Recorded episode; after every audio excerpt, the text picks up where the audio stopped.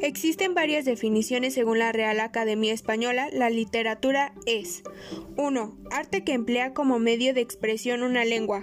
2. Conjunto de producciones literarias de una nación de una época o de un género. Literatura griega, literatura del siglo XVI.